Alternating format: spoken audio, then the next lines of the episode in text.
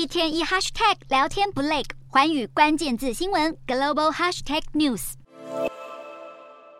药盒内装满各式各样的保健食品。由于中国职场加班成为常态，也就是所谓的“九九六”，早上九点上班，晚上九点下班，一周工作六天，还有五加二，除了正常上班五天，周末也得工作，以及白加黑，就是必须经常熬夜加班，这让许多上班族担忧自己可能会累到猝死。因此，防猝死套餐在中国爆红。这个防猝死套餐并非真的餐点，而是一系列保健品的组合，包括鱼油、维生素 D、维生素 B、辅酶 Q10、叶黄素、镁以及 Omega 三系列不饱和脂肪酸等。防猝死套餐近来在中国的社群平台成为热搜话题，阅读总量破亿。但究竟能不能防猝死，遭到公卫专家打脸。有中国医师指出，在临床中发现，现在发生猝死的族群确实越来越年轻化。最近遇到的案例，年龄介于二十多岁到四十多岁，像是有一名二十多岁年轻女子，平常工作忙碌，生活节奏快，发生猝死的前一天晚上，她熬夜没睡觉。到了隔天中午被发现时，已经昏迷不醒。有中国评论员指出，所谓的防猝死套餐，更像是时下中国年轻人的安慰剂。相较于把这些保健品吞下肚，建立规律的作息以及减少工作压榨，恐怕才是防止猝死的解方。